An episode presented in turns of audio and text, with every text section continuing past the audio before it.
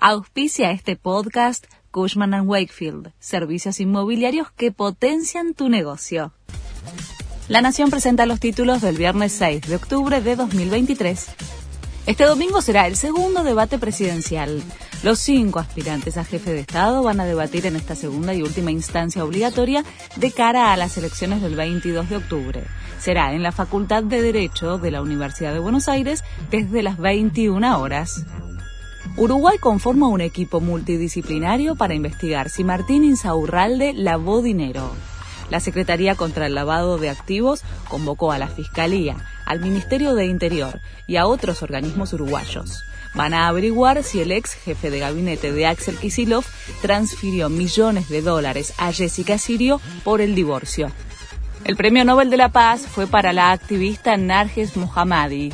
La Academia Noruega anunció que fue elegida por su lucha contra la opresión de las mujeres en Irán. También destacaron que su elección está basada en toda su pelea por promover los derechos humanos y la libertad para todos. Boca ya está en la final de la Copa Libertadores. Los Eneises superaron a Palmeiras por 4 a 2 en los penales tras igualar 1 a 1 en los 90 minutos.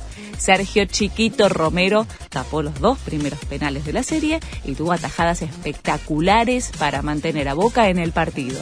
La final, frente a Fluminense, será en el Maracaná el 4 de noviembre. Llegó Messi 10 de Cirque du Soleil a Buenos Aires. El espectáculo que se estrenó en España antes de la pandemia iba a venir a la Argentina en 2020. Ya pasó por Salta y Rosario. El show donde 32 artistas le rinden homenaje al capitán de la selección tiene una imponente puesta en el complejo al río de Vicente López con localidades agotadas, nuevas fechas y la ilusión de la visita sorpresa de Messi. Este fue el resumen de Noticias de la Nación.